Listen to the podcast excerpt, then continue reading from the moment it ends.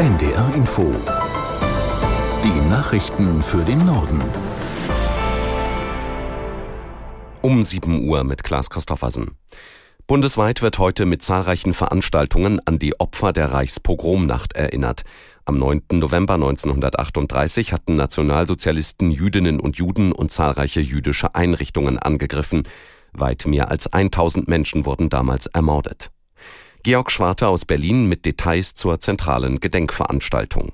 Die zentrale Gedenkveranstaltung, die beginnt am Morgen in Berlin und zwar in jener Synagoge, auf die gerade erst ein Brandanschlag verübt worden war. Hintergrund dafür die Terrorangriffe der Hamas auf Israel und dieser Zusammenhang, der dürfte auch heute den Tag des Gedenkens bestimmen. Der Kanzler wird in der Synagoge sprechen. Er hatte ja gerade erst gesagt, jeder Angriff auf jüdische Mitbürgerinnen und Mitbürger hierzulande, der sei ein Angriff auf uns alle. Und auch Altkanzlerin Merkel, die hat zum entschiedenen Eintreten gegen Antisemitismus in Deutschland aufgerufen. Tenor von Merkel, die demokratische Mehrheit in unserem Staat, die muss wachsam bleiben. Erinnert wird heute außerdem an den Mauerfall vor 34 Jahren. Die zentrale Gedenkveranstaltung findet dazu an der Bernauer Straße in Berlin statt. Im Norden wird heute Nachmittag unter anderem in Schlagsdorf am Ratzeburger See an den Mauerfall erinnert. Dazu werden auch Schleswig-Holsteins Ministerpräsident Günther und Mecklenburg-Vorpommerns Regierungschefin Schwesig erwartet. Die Lokführergewerkschaft GDL und die Bahn verhandeln von heute an über einen neuen Tarifvertrag. Eine baldige Einigung gilt allerdings als unwahrscheinlich. Der GDL-Vorsitzende Weselski hatte im Vorfeld angedeutet, dass der Tarifkonflikt voraussichtlich nicht ohne Arbeitsniederlegung ablaufen wird. Die Gewerkschaft verlangt unter anderem 555 Euro mehr pro Monat für die Beschäftigten sowie eine Inflationsausgleichsprämie von bis zu 3000 Euro.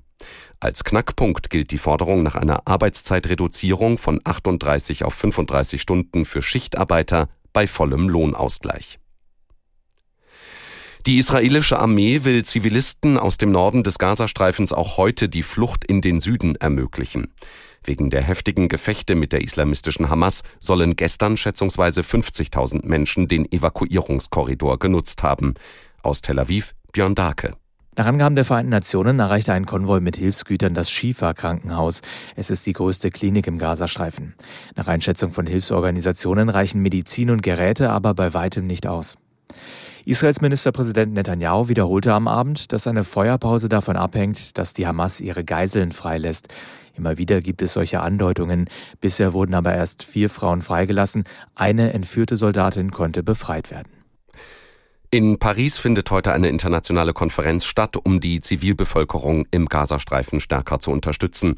Erwartet werden nach Angaben aus dem Élysée-Palast unter anderem Vertreter der EU-Staaten, der Golfregion und der G20-Gruppe sowie Palästinenserpräsident Abbas. Israel sei über die geplante Konferenz informiert, werde jedoch keine Vertretung schicken, hieß es. Die französische Regierung hofft vor allem auf neue Finanzzusagen, um etwa verstärkt Lebensmittel und medizinische Güter in den Gazastreifen bringen zu können.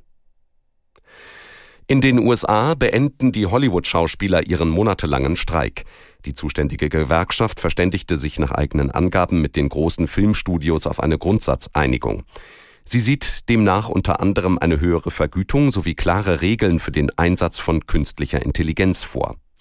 Die etwa 160.000 Schauspieler hatten sich im Juli einem Streik der Drehbuchautoren in Hollywood angeschlossen. Für diese gab es bereits Ende September eine Einigung. Durch den Arbeitskampf lag der Betrieb in Hollywood weitgehend lahm. Bayern München ist in der Fußball Champions League vorzeitig ins Achtelfinale eingezogen. Die Bayern gewannen zu Hause mit 2 zu 1 gegen Galatasaray Istanbul. Aus der NDR Sportredaktion Nele Hüpper. Das ist der vierte Sieg im vierten Spiel und saisonübergreifend der 17. Gruppenphasensieg in der Königsklasse für Bayern München. Harry Kane macht in einer turbulenten Schlussphase den Unterschied, trifft doppelt. Galatasaray erzielt in der Nachspielzeit noch den Anschlusstreffer. Union Berlin holt zwar überraschend den ersten Champions League Punktgewinn in der Vereinsgeschichte. Das 1 zu 1 beim italienischen Meister SSC Neapel verhindert aber auch nicht, dass nach der Gruppenphase für die Berliner in der Champions League Schluss ist. Das waren die Nachrichten.